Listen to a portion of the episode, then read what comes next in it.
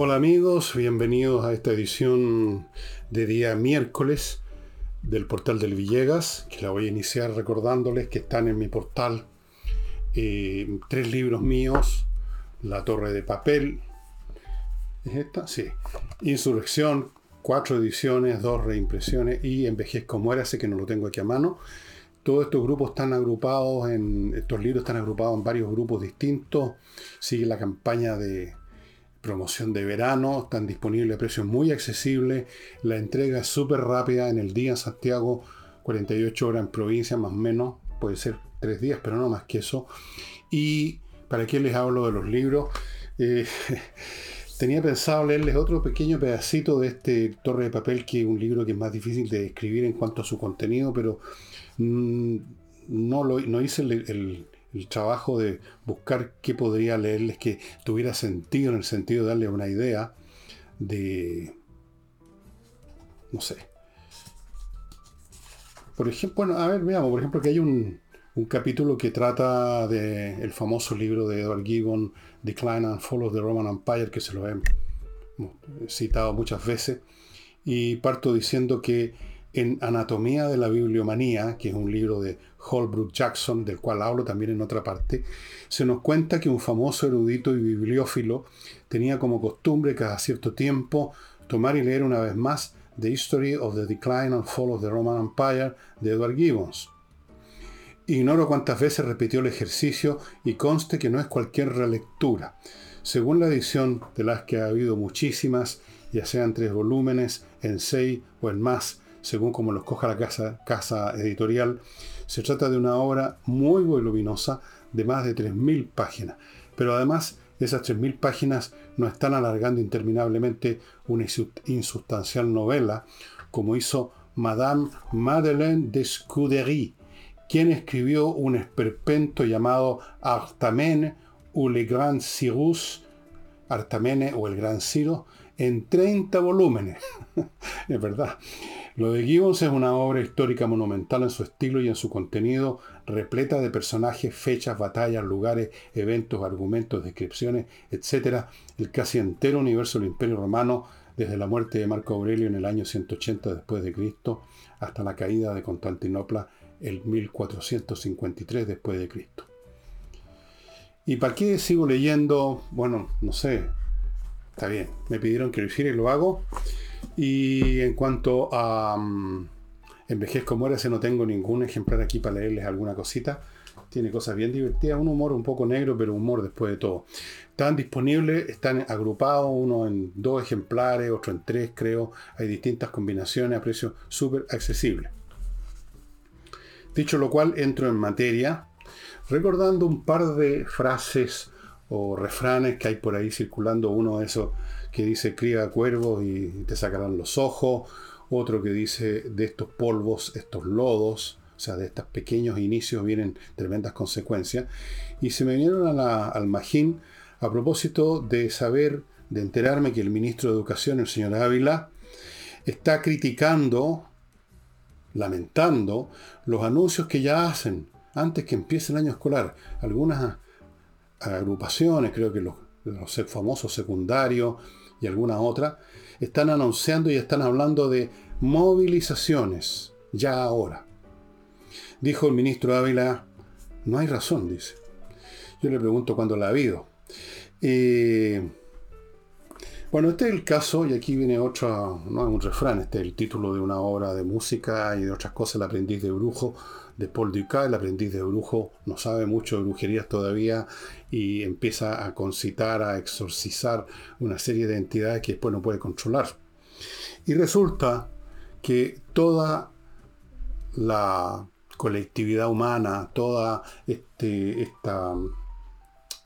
este Chile que se convirtió en gobierno, esta subcultura, la subcultura de izquierda y sus miembros, de todas las variantes, todos los sabores, más de izquierda, un poco menos de izquierda, un poco más de centro, socialistas democráticas, todos ellos, todos estuvieron avivando la cueca de las movilizaciones estudiantiles cuando les ha convenido. Y lo han hecho desde siempre. Usan a los cabros como carne de cañón. En realidad no carne de cañón porque nadie los mata. Lo usan como peones en un tablero de ajedrez. Los han usado siempre, los han, les han apoyado todas sus, sus algaradas estudiantiles, las han fomentado, las han promovido, eso por un lado. Y por otro, muchos, si no todos, los dirigentes políticos de izquierda y también de derecha, creo, algunos, pero sobre todo en la izquierda, todos han hecho sus carreras como dirigentes estudiantiles llamando a paros. Por una razón muy simple. Un dirigente estudiantil, especialmente aquellos que quieren que su dirigencia como estudiantil sea el primer paso de una carrera política, y si ustedes examinan el currículum de los políticos de izquierda, la mayoría de ellos empezó de esta manera, la única forma que tienen de destacarse es llamar a movilizaciones. No es como un congresal que todos los días puede aparecer en una rueda de prensa hablando de un proyecto de ley. Si no hay una movilización, si los estudios se están desarrollando normalmente, si las escuelas funcionan, si hay clase, el dirigente estudiantil desaparece, es conocido solo por los, por los que nos eligieron en el colegio y se desvanece en la nada, cómo hacerse famoso, cómo llegó a donde está el señor Jackson, cómo llegó a donde está la señora Vallejo, si no es tomados del brazo avanzando con un aire heroico por las grandes avenidas de la historia, ¿no es así? Todos ellos iniciaron sus carreras de esa manera. Y las carreras políticas como dirigente necesariamente implican, para que haya algún protagonismo, convocatorias a paros y movilizaciones. No hay otra cosa que puedan hacer. No van a llamar, no va a llegar la prensa a cubrir las noticias si no están haciendo algo como eso. Entonces resulta que durante años esta gente, incluyendo probablemente el señor Ávila, no le conozco su carrera personal, pero puedo imaginar que él, como prácticamente todo su sector, por no decir todo su sector, se han pasado la vida hasta que llegaron al gobierno avivando las cuecas de las movilizaciones estudiantiles, dándoles la razón, haciéndose simpático con los cabros, empujándolos, apoyándolos, justificándolos, celebrándolos, glorificándolos toda la vida. Con o sin razón. Bastaba el menor, el más desnudo, el más vacío de los refranes, como esto de educación, educación gratuita y de calidad, para que los apoyaran. Entonces ahora resulta que están en el gobierno y se encuentran con que ellos bueno, como el aprendiz de brujo, promovió, hizo crecer una situación que ahora les toca a ellos controlar y no pueden.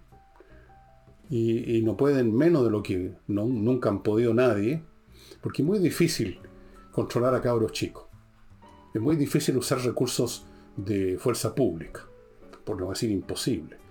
Eh, además, todo lo que protagonizan los cabros chicos, inmediatamente la prensa en su gran inteligencia lo rodea de un halo de idealismo juvenil. Ellos representan las mejores cosas de la humanidad.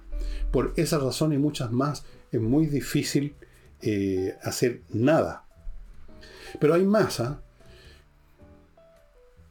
estas movilizaciones no solo son del interés de quienes de estos jóvenes dirigentes que van a empezar a aparecer en estos días en la prensa. Ustedes los van a ver en la televisión con esa expresión seria que ponen de grandes actores de la historia. No solamente concitan el interés, el llamar a movilización, el llamar a paro antes que empiece a funcionar algo, llaman al paro antes que algo esté caminando. No solo interesa a aquellos que están pensando en sus carreras políticas y fríamente más o menos fríamente piensan, bueno, tengo que hacerme notar, eventualmente seguiré como lo hizo Boris, como lo hacen todos, seguiré la carrera funcionaria de político. Partamos con esto. No solo ellos, están también todos los demás que quizás no están pensando en carreras políticas que simplemente a lo largo de los años, a lo largo del tiempo, viendo el espectáculo en chiquillos que eran mayores que ellos, se fueron imbuyendo de esta cultura de la rebeldía perpetua, que no es cosa difícil para un cabro chico. El de sentirse molesto con el mundo, hay razones hormonales, razones culturales, en todas las sociedades ocurre más o menos eso. Entonces, si además se fomenta eso, si se glorifica, si resulta que ser un chiquillo que llama a parar la actividad estudiantil y tomarse un colegio y quizás hasta destriparlo como han hecho muchas oportunidades. Si todo eso es glorificado y es descrito como un episodio de una narrativa épica de cambios, de transformaciones, de progreso, Si además con eso están evitando ir a clase matemática, sino que salir a pelear con los pacos, que no les van a hacer nada en general. Los pacos no se ahora ni siquiera. lo único que saben hacer es poner el escudo frente a la cara para que no les, no les llegue un peñascazo. Entonces mucho más entretenido eso y sentirse importante y de repente los entrevistan y van a salir en las imágenes de la televisión y no están haciendo la clase matemática. Es mucho más entretenido eso y sentirse importante que ir a clase. Y luego están los, los, chiquillos más o menos del montón que se sienten acoquinados, se sienten eh, obligados por la presencia de estos dirigentes, que son más activos, que son más decididos, que pueden ser incluso un, poquito matones con su pequeño grupo, y, se suman. La gente en su gran mayoría, y esto incluye especialmente a los jóvenes, son gregarios, son como ovejas. Entonces se suman. Y por lo demás no hay clases, ricos, estamos haciendo la cimarra. Nos saltamos la clase con la pesada, la profesora de historia, nos saltamos la clase castellano y nos saltamos las horribles clases matemáticas y en vez de eso estamos en las calles, famosos, haciendo historia, eh, pololeando con las chiquillas. Entretenido. Y tenemos gente que nos aplaude y salimos la fotografía y llegan unos políticos importantes y nos dicen, bien cabrito, siga adelante nomás, ustedes son los que nos están enseñando, como dijo un, un pelotudo la otra vez, ustedes son los que nos están ah, recordando cuáles son las grandes tareas. Bueno, cuando se ha creado a lo largo de años esa subcultura del despelote callejero, de la cimarra convertida en algo glorioso, de no ir a clase, de sacar a relucir unas consignas que ya a veces ni siquiera se molestan en sacarla, ya no hay nada, es la movilización per se. Cuando se creó esa, por lo tanto, ese estado de indisciplina sistemático, cuando ya esto de estudiar es una lata, cuando si llegan a ver dos o tres días seguidos de clase ya empieza uno a sentir que le, que le salen grano los cabros y empiezan a hablar de la excesiva carga académica, hagamos otro paro por excesiva carga académica. Bueno, cuando se crea toda esa subcultura, que ya tiene años y que lleva a algunos, a los más buenmositos, a los más buenos para hablar de corrido, como Jackson, como, como la Vallejo y otros más, muchos más, cuando lo lleva arriba. Fíjense, este uno llegó a la moneda, pues Boris. ¿Y cómo empezó Boris? Como dirigente estudiantil, eh, a nivel de colegio. Entonces la están dando. Pero resulta que llegaron a gobernar ahora los Boris, los Vallejos, eh, los señores Ávila y todos los demás. Y resulta que ahora ya no les conviene tanto la movilización, pues. Ahora ya, ahora que quieren dar una sensación de orden, una sensación de calles limpias, de, espacios públicos recuperados, de fachadas pintadas, de que el país funciona, porque si no nos van a mandar a la cresta en las próximas elecciones, especialmente en la cuestión constitucional. Cuando necesitan orden, disciplina y que no se mueva una hoja, sin que ellos se enteren, resulta que tienen esto antes que empiecen las clases, les anuncian movilizaciones. ¿Qué tal? ¿No es irónico? Ahora, eh, y quiero insistir, ¿eh? un par de generaciones por lo menos fueron adoctrinadas desde el momento que entraron al colegio y luego si entraron a la universidad en esto de la, la, revuelta permanente, la protesta permanente, los paros, las movilizaciones, los desfiles, las funas a los profesores, a los alumnos que no son de su, de su sensibilidad. Entonces, por eso, esta es una de las razones por las cuales aquí he dicho que en Chile la educación colapsó. Definitivamente ya no existe educación, salvo, digamos, forma sistemática. Hay educación en colegios privados aquí y allá, se educan algunos cabros, ese porcentaje mínimo de chiquillos realmente inteligentes que salen para arriba, dada cualquiera que sea la circunstancia. El problema es para el estudiante medio, el cabrito normal, común y corriente, que por lo tanto, como no tiene poderes intelectuales y espirituales propios destacables, depende mucho de lo que encuentra a su alrededor, su familia, el colegio, el barrio. Y si resulta que en esos ámbitos no encuentra ninguna exigencia disciplinaria, si todo es avivar la cueca del despelote, ustedes podrán adivinar que esos cabritos que ahora tienen 15 o 16 años, o 14 años, cuando tengan 25, van a andar pateando piedra, no van a hacer nada. Incluso si entran a la universidad. Porque la universidad va a seguir el jaleo. Es una generación perdida, completamente. Y así que quéjese nomás, señor Ávila, porque ustedes, y con ustedes me refiero a toda la colectividad de izquierda, toda la colectividad progresista desde tiempo desde que llegó la concertación, cuando ya pudieron sacar la O, porque antes estaban calladitos. Ustedes promovieron esto, pues. Ustedes fueron sembrando semillas. Ustedes se convirtieron cuando estaban un poquito más viejos en los que iban a los colegios a adoctrinar a los chiquillos. Ustedes les aplaudieron todas las movilizaciones. Ustedes los defendieron, hicieran lo que hicieran. Y aquí tienen el resultado. El boomerang les pegó aquí, medio a medio. ¿Y qué van a hacer ahora? Cuando salgan los cabros a la calle. Una mesa de diálogo, supongo. la modelería de la moneda va a inventar una mesa de diálogo con los dirigentes de 14 años que no quieren dar lección a los adultos, que quieren eh, reformar y salvar la galaxia, el país, que el país, la galaxia. Así son de arrogantes además. Se han puesto así, los han puesto así. No hay disciplina, no hay crítica, no hay exigencia, no hay nada. Entonces, ¿qué, hace un cabro que no tiene exigencia ni disciplina? Se convierte en un pequeño monstruo pidiendo y exigiendo sin dar nada a cambio. ¿Qué producen este, ese estudiante común y corriente? El estudiante inteligente produce, que estudia, y eventualmente se va a convertir en un ciudadano productivo. El otro se va a convertir en un pedigüeño, pidiendo bonos, pidiendo pega, pidiendo puestos en la administración del Estado, porque ahí va a recibir un sueldo sin hacer nada. Se va a convertir en un vagoneta mental y en todos los sentidos. Y ya está ocurriendo. Y si usted es papá y mamá y tiene un cabro que anda así, en esas condiciones, mire un poquito qué educación le dio usted en su casa, qué educación recibió en el colegio. Cero, normalmente. Cero. Porque ahora hasta los papás no se atreven a educar a sus hijos. No vaya a ser que los acusen de acoso, de, violencia intrafamiliar, de no sé qué cosa. Cualquier cosa hoy en día. Cualquier cosa. Voy a mi primer blog, estimados amigos, con una academia de inglés que realmente le va a usted a enseñar inglés.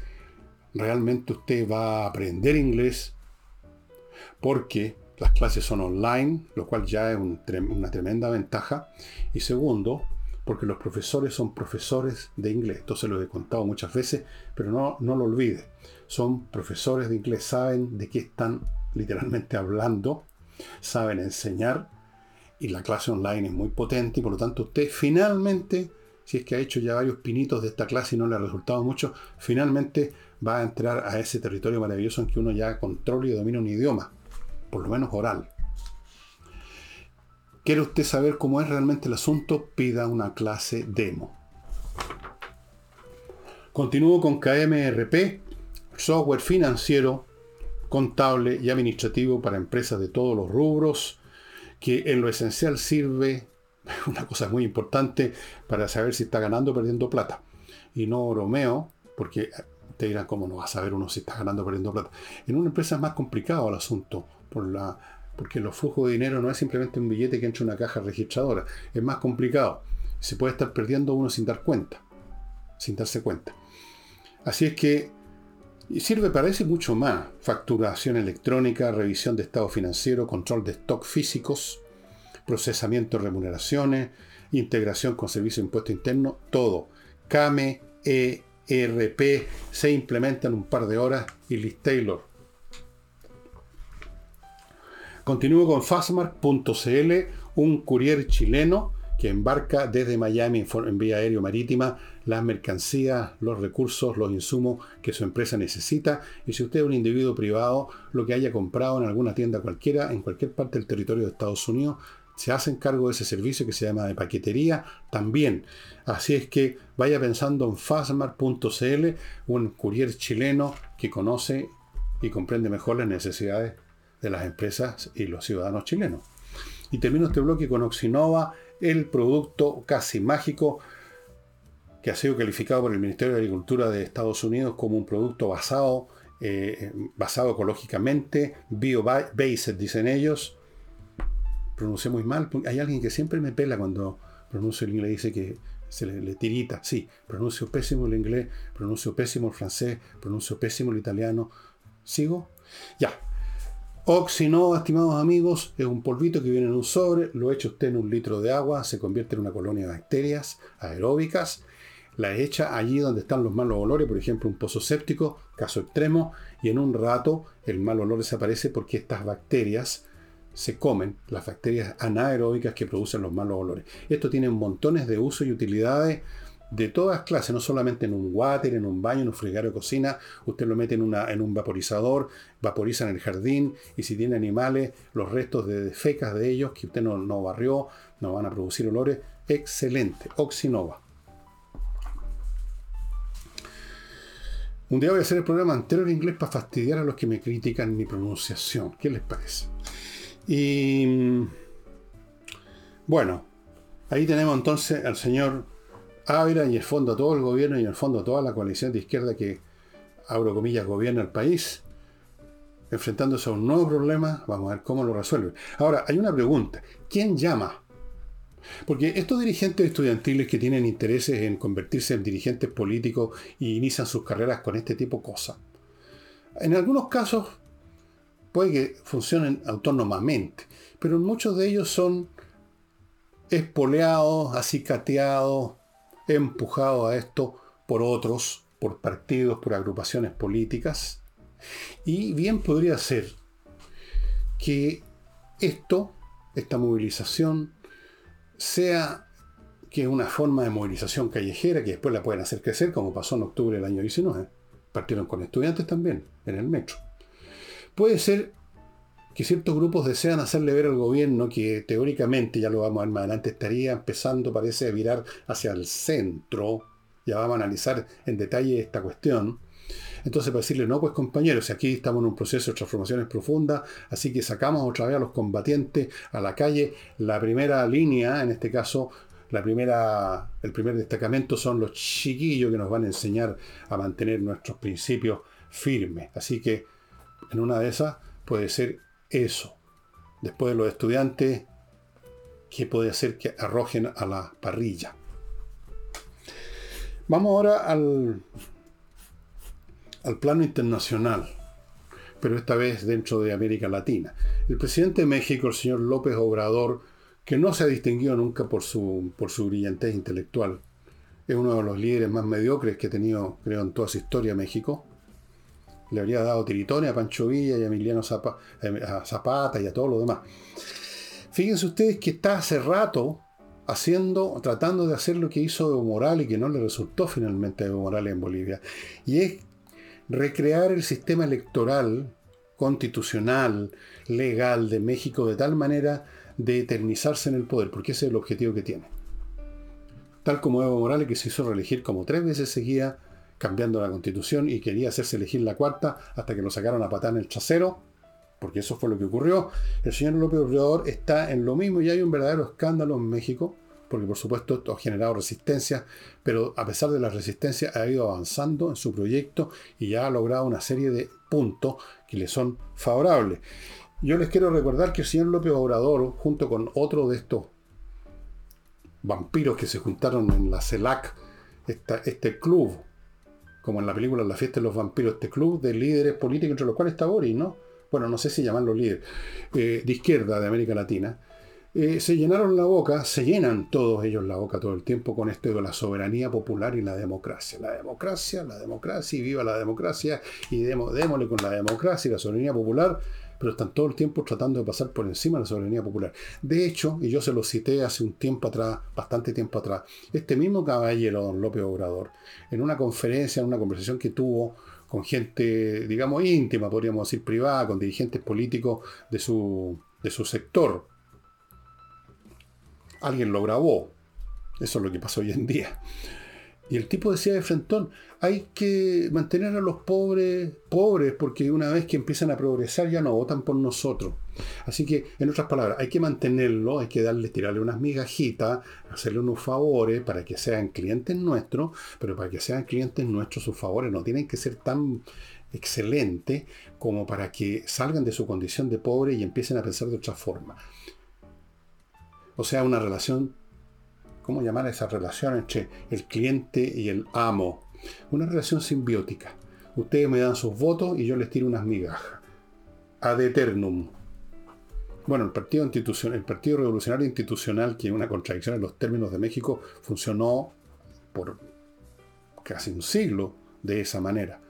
Y las izquierdas funcionan de esa manera, tengan o no conciencia de ello, generando un clientelismo, un cliente político que los va a mantener a ellos en el poder con todos los privilegios de todo orden que eso significa, a cambio de pequeños favores, pero siempre medidos para que no escapen de esa situación y en todo caso manteniendo siempre el país en un estado de poco desarrollo, de subdesarrollo, para que no se desaten fuerzas autónomas a la política que generen crecimiento y lo dejen a ellos colgados de la brocha. Ese es López Obrador, esos son estas personas de la sensibilidad de izquierda que se llenan la boca, que hacen gárgaras con la palabra democracia y con la expresión soberanía popular. Son unos mentirosos y unos cínicos. Fíjense que este señor quiso modificar 18 puntos de la Constitución. Ahora aquí la quieren modificar entera, ¿no? Por lo mismo.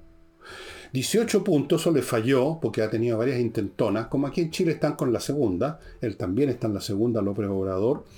Y entre las cosas que ya logró, destruyó la capacidad de control de un organismo mexicano que se llama Instituto Nacional Electoral, que fue creado en 1960 precisamente para quitarle a los gobiernos el control de las elecciones, porque era una verdadera vergüenza como, como manejaban las urnas electorales hasta el año.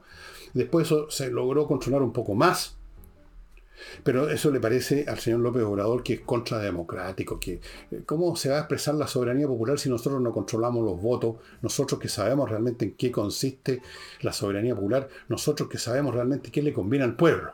El pueblo de repente no sabe, el pueblo vota rechazo, son unos ignorantes, son unos imbéciles, entonces nosotros tenemos que controlar eso. Y partamos controlando entonces el Instituto Nacional Electoral. Esa es la concepción de la democracia y la soberanía popular de estos de estos dirigentes.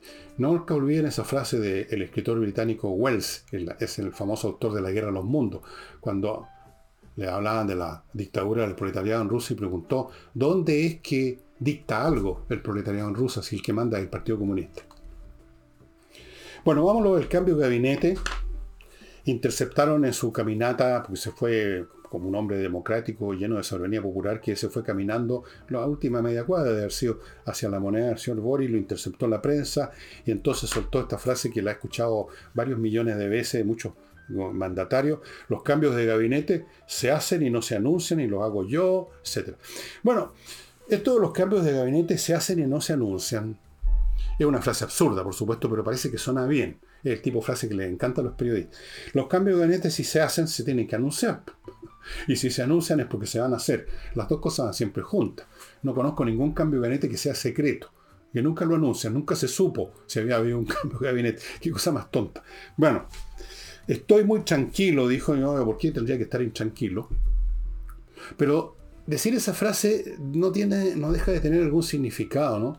Eh, significa que asume que a pesar de que lo están presionando por todos lados, los partidos, por supuesto, que quieren meter a su gente, que ya tienen listas de este volado con su genio resplandeciente, pero él está tranquilo porque él es el que determina. Según el analista Pepe Outs, del cual le tengo respeto por, por dos razones. Primero, porque es una persona que tuvo el valor suficiente para salirse de ese mundillo a pesar de los costos. Y segundo, porque es un tipo inteligente. Y agregaría un tercer punto porque conoce el, el teje-maneje político bastante bien de adentro.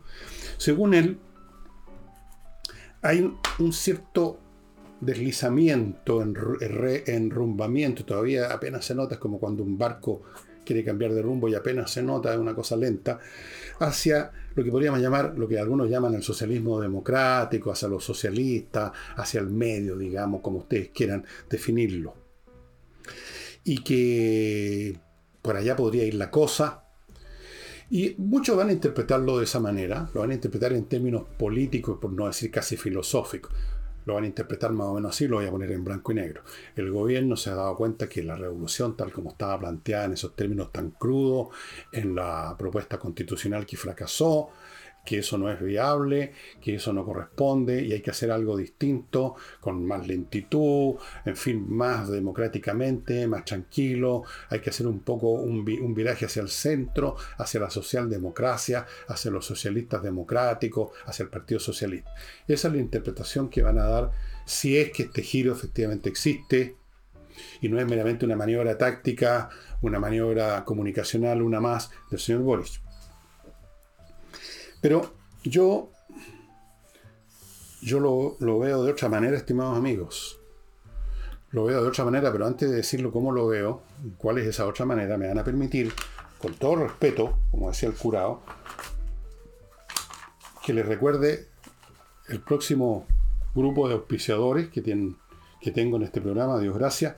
Primero parto con actualizaturreglamento.cl, un grupo de profesionales que pone su reglamento conforme a lo que tiene que ser ahora con la nueva ley que está rigiendo hace mucho tiempo y que ya los plazos entiendo que se terminaron para poner al día el reglamento que está ahí como papel letra muerta en un muro que sale en un edificio, pero cualquier problema que suponga interpretar el reglamento para resolverlo, resulta que el reglamento no está conforme con la ley, es serio.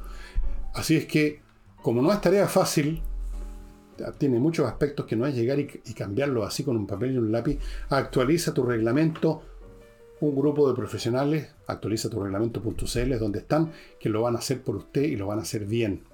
Continúo con kmmillas.cl, el sitio donde usted puede vender las millas acumuladas que no va a usar y que en cualquier momento desaparecen en la nada, vaya a kmmillas.cl y conviértalas en dinero. No espere a, que, a perderlas. Sigo con Invierta en USA, la manera más eficaz de invertir en bienes inmobiliarios en Estados Unidos, con todas las facilidades, con todos los recursos que entrega para usted Invierta en USA, con los bancos norteamericanos, eh, conseguir, tramitarle una viceresidencia, eh, asesorarlo, un montón de cosas, y además, y esto no lo tiene nadie más, una atención posterior a la, a la, venta, a la compra para que cualquier problema que usted tenga con los vendedores de Estados Unidos, con algún tema legal en Estados Unidos, todo lo van a apoyar en inviertanusa.cl. Usted necesita tomar un avión y ir a Estados Unidos, resolverlo, invierta en usa.cl. Súper importante que usted haga su inversión tranquilo, que cualquier problema lo van a ayudar a resolverlo.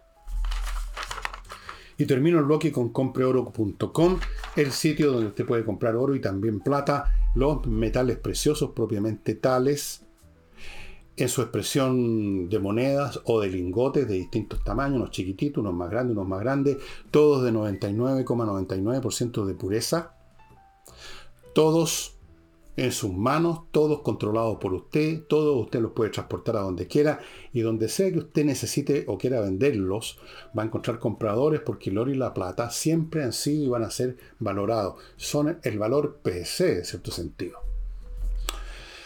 Bueno, a mi juicio, vamos a suponer que este viraje, este pequeño mayor, según sean las circunstancias, todo es plástico fluido en este momento no obedece a un fenómeno, por así decirlo, político propiamente tal, de que hubo una conversión espiritual de Boris, que en realidad esta cuestión no funciona por este lado, hay que ser un poquito más centrista, hay que ser un poquito más socialista democrático, o cosas como esa, o por una mera cuestión de maniobreo político por razones de puramente políticas de poder. Yo creo que el tema está conectado con lo que yo he comentado acá en muchas oportunidades a saber de que existe una cosa que se llama la fuerza de la realidad, la lógica de las cosas. La lógica de las cosas. O podríamos, para decirlo de otra forma, las necesidades que impone la supervivencia, en este caso la supervivencia política. Sencillamente, si el gobierno, por ejemplo, decretó estados de excepción y los ha decretado una y otra vez con votos de su gente para la zona, la macrozona sur. Si ahora desplegó con todas las manuales de cortapalo que le hayan querido poner para, para dar una apariencia de control civil a las Fuerzas Armadas en el norte de Chile en la frontera. Si, si finalmente promulgó el Tratado Comercial TPP-11, que tenía tantos adversarios en la propia izquierda, incluyendo el propio señor Boric, en su momento. Si están ahí en YouTube, te pueden encontrar los videos. Si a pesar de eso hizo eso, es porque la fuerza de la realidad lo obligaba para hacer lo que era necesario para que el país funcione, pues. Porque si el país no funciona, se hunden de un día para otro, se hunden como piedra en un pozo, se van para abajo. Han hecho todo con rezongo, con disfraces verbales, con mentiras a veces, con reticencia, a regañadiente, pero han tenido que hacer las cosas que les mencioné y, otras, como esto por ejemplo, otra más, de retirar eh, las rucas y las carpas de la gente que está en las calles, está en las avenidas en Providencia, en la Alameda, que ya hayan convertido a Santiago en un campamento gitano, porque eso no podía ser, una ciudad no puede funcionar de esa manera contra todos sus principios, que los compañeros inmigrantes, que los derechos humanos, que no podemos sacar a la gente así, así nomás. Entonces llegó el Ministerio de Desarrollo Social y inventó unas maneras de sacar a la gente de ahí. El hecho es que los sacaron. Y uno digo que los sacaron a patada, los han sacado aparentemente llevándolo a otros lugares más decentes que una carpa, pero el hecho es que tomaron la iniciativa de sacarlos. Y tratar de repintar las fachadas, tratar de repintar el país, por así decirlo. Todo eso es por la fuerza de la realidad, por la necesidad de la supervivencia política.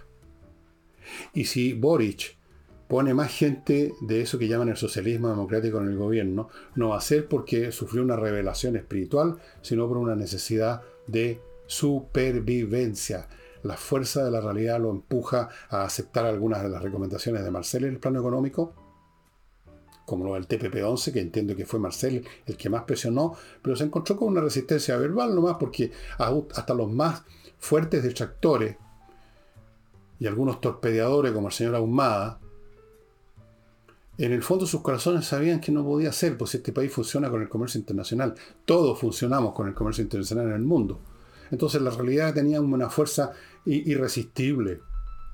Entonces, al final, al final lo empieza a ocurrir con este gobierno que lo que podríamos llamar su agenda programática se ha terminado convirtiendo poco a poco, capítulo a capítulo, en una agenda, en un, simplemente en un devocionario que se recita en el púlpito y nada más.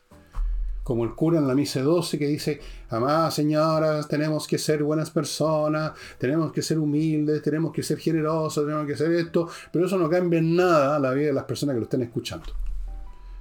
Y desde luego no cambia en nada la vida del cura. Entonces, el programa de la, de, la izquierda, por lo menos el programa del gobierno, en la medida que están en, en, la moneda y no en sedes de partido todavía majadereando con los principios, se empieza a convertir simplemente en un texto que se lee en un mantra, pero no en acciones reales. Y saben, yo espero que así siga siendo. Igual el país no va a progresar demasiado, pero por lo menos eso, si eso sigue ocurriendo, nos garantiza que vamos a llegar a tres años más con un país que no esté totalmente hundido, sino que solamente a media, así como el Titanic en la primera hora de la película. Medio inclinado, haciendo agua, pero todavía flote. Así que, bien, pues. Y siguiendo con la política, vamos nuevamente a la señora Tobá que le ha regalado generosamente a la nación sus reflexiones. A propósito del despliegue de los militares en el norte, porque estuvo allá, y entonces ahí nos, regaló con estas perlas de pensamiento. Dijo que esto de usar a los militares, dijo usar, yo no sé si se usa a los militares a propósito, ¿ah? pero en fin, eh, en esta tarea de resguardar fronteras y todo, yo no sé hasta qué punto lo van a lograr con si es que obedecen ese manual de cortapalo, yo no sé realmente qué va a ocurrir. Si esto va a ser un poco como la presencia de los militares en la macrozona sur, que son unos palitroques. Está por verse, ya veremos. Las cosas pueden cambiar, de hecho, le están cambiando. Entonces, a propósito de eso, habló de la madurez, la madurez de una sociedad democrática, que le gusta la palabra democracia, la señora la pronuncia cada tres palabras, aparece la democracia con en la boca de la señora Toa. Una sociedad democrática que utiliza sus fuerzas armadas para las misiones que le encarga democráticamente el país.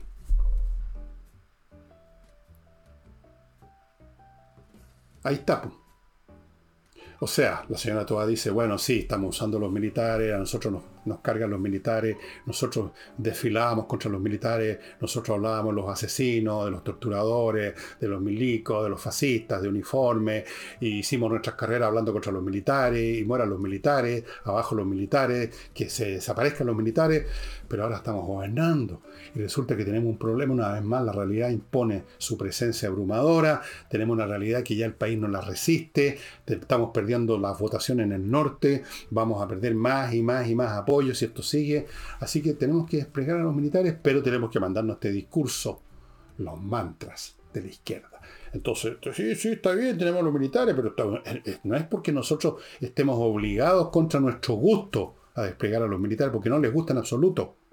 ¿Ustedes creen que le gusta a la señora Tobaya al gobierno haber puesto a los militares ahí? Les carga, pero estaban obligados.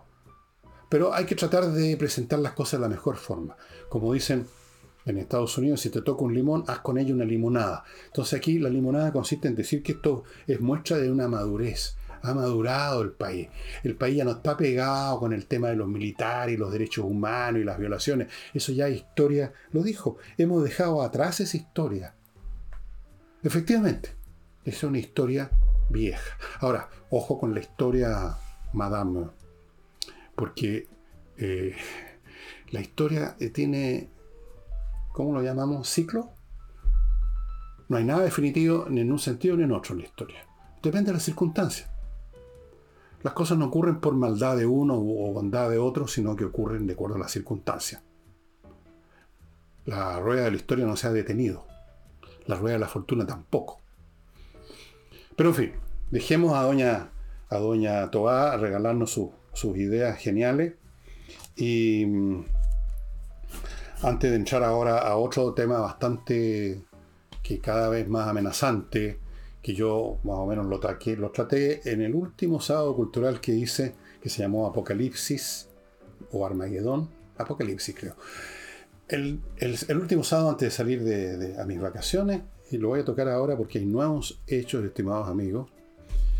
Pero antes, déjenme recordarles, Edifito que tiene un software estupendo, ideal para administrar edificios en todos los aspectos físicos, administrativo, personal, cotizaciones, que el jardinero, que los asesores que se van a perder, todos los elementos físicos y administrativos y organizacionales que significa administrar un edificio. Esta empresa tiene un software especial que se está ocupando en miles de edificios en toda América Latina porque es estupendo. Conózcanlo, entren al sitio, hablen con la gente de Edifito y háganse de ese software. Continúo con Notarios Press. La forma más rápida de sacar un papel notarial es no ir a la notaría, sino que abrir su computador, entrar a notariospress.cl, llenar los datos que le piden para el papel que necesita, lo despacha a notariospress.cl, pone enter y ellos hacen todo el procesamiento. Usted tiene que ir a la notaría solo a retirar el papel unos pocos minutos en vez de instalarse horas. Continúo con Ángel Hey, ya saben, el corredor de propiedades inmobiliarias más rápido de Chile, el que está vendiendo. Esa es la diferencia ahora. No entre los rápidos y los lentos, sino entre los que venden y los que no venden ni una cuestión. Ángel Hey tiene métodos que le permiten vender. Continúo con patriciastocker.com, un grupo de profesionales que los encuentran en esa dirección para inscribir, Finalmente la marca de su empresa que usted creó hace un par de años está funcionando, las cosas han ido bien, pero no ha inscrito la marca. Ojo con eso, es importante que alguien la inscriba, que luego la renueva cuando haya que renovarla, que la defienda si alguien la ataca. Todo eso patriciastocker.com.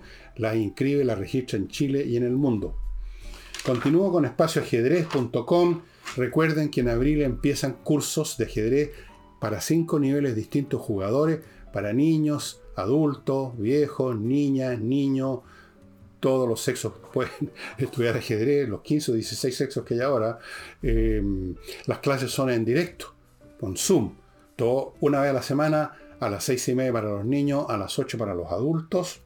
Súper entretenida. Si usted de repente pierde una clase o quiere tenerlas disponibles así de otra manera, puede hablar con Pablo Tolosa sobre los pendrives que tiene disponibles para esos efectos. Vaya ya inscribiéndose, estimados amigos, y no olviden miclimo.com. Si quiere tener una, el clima que usted quiere dentro de su casa o de su oficina, póngase en contacto con miclimo.com y hágalo ya, porque mientras más se demore, más larga es la fila de las personas que están en la misma y como hay un número limitado de instaladores y de equipos, usted se puede quedar esperando más tiempo. miclimo.com now. Ahora, maintenant a la hora. No, a la hora no significa ahora. Es una pregunta. Bueno, eh, en cierta forma. Vamos ahora a lo, a lo, que traté en ese sábado. Y para decirle, es un cuadro mundial que me hace pensar que vamos a un periodo con aún más guerra. Eso lo podría yo hacer una apuesta con eso. Se han ido exacerbando, yo siguiendo esto con bastante detalle, se han ido exacerbando en todos los planos para mal las relaciones entre Rusia y Estados Unidos por, la guerra. Estados Unidos cada vez está entregando más armamento y más pesado, más decisivo. Ya no son simplemente los, los antitanques Javelin que hicieron tanto daño a los... Ya le hicieron mucho daño a los rusos, ahora después vino la artillería, han venido sistemas antiaéreos, pueden venir los tanques Abrams, que son tanques pesados. Los, rusos no tienen nada para equipararse a eso. Eh, por ahí la cosa está eh, poniéndose más complicada que nunca. Luego tenemos la relación entre China y Estados Unidos se ha ido deteriorando con una velocidad tremenda por lo de Ucrania, porque los chinos parece que están pensando en mandar armamento. En el mismo momento que hablan de planes de paz, ese es el estilo dobla, doblez, la doblez de los chinos de siempre. Hay hasta cuentos de Borges sobre eso. Luego está el tema Irán-Israel, que ya está, pero francamente yo iría a, cerca de la ebullición. Se han acercado más en la purificación del uranio, los iraníes, lo cual significa que se han acercado a la condición de purificación que creo que el 90 y tanto por ciento que permite ya construir, fabricar un ingenio termonuclear.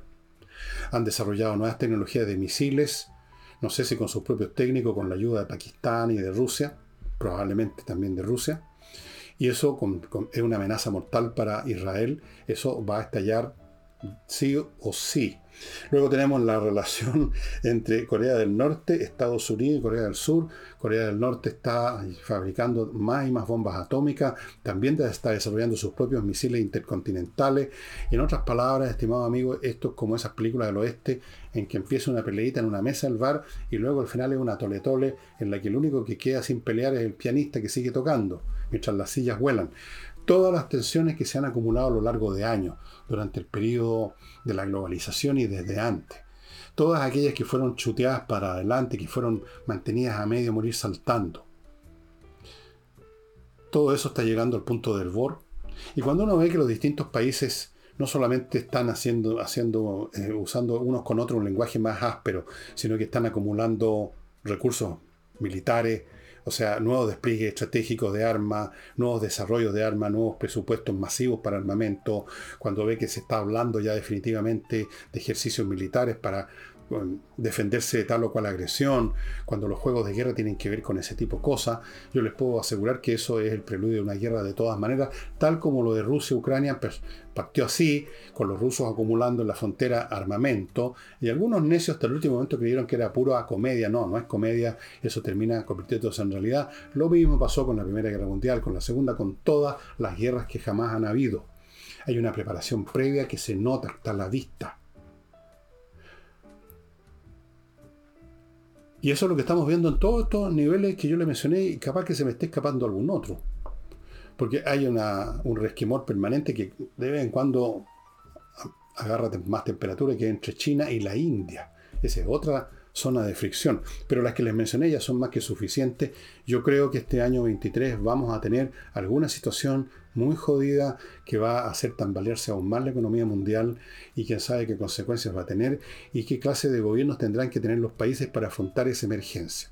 Ahí se va a requerir a los mejores, a los más inteligentes, a los más duros, incluso a los más decididos, si es que esto ocurre, porque va a llegar un momento, si se desata una o dos guerras más de entre estas que estoy diciendo, vamos a entrar en un estado de emergencia no nacional, sino que mundial. Yo espero estar totalmente equivocado, pero los hechos los tengo a la vista. Usted también, es cuestión que entre a ver los medios internacionales y siga las noticias internacionales en vez de ver los matinales y enterarse de quién está pololeando con quién. Entérese de cómo se está acumulando una presión tremenda, estimado amigo. Yo no veo cómo eso se va a resolver pacíficamente. Lo veo bien difícil. Lo de Rusia y Ucrania, ya ven ustedes, estalló lo de Israel e Irán va a estallar de todas maneras, y yo creo que este año, a lo más, a más tardar el próximo. Lo de Corea no se sabe, lo de China y Estados Unidos, eso está pendiente de un hilo. China tiene problemas económicos serios y muchas veces los países tratan de arrancar de los problemas internos con aventuras internacionales. Y ahí tenemos una guerra brutal Yo creo que China va a ser totalmente derrotada, aniquilada, pero va a ser muy costoso para Estados Unidos y para el mundo entero. Eso es lo que veo venir y lamento tener que decírselos, pero es la realidad. Y les tengo una buena noticia, eso sí, mañana jueves está con nosotros, salvo que haya alguna situación de último minuto, pero en teoría 99% de seguridad, mañana está con nosotros, se integra al programa nuevamente Nicole Rodríguez para disfrute de tantos visitantes que les encanta el trabajo y con toda razón de Nicole. Nos estamos viendo entonces mañana jueves con Nicole Rodríguez. Chao.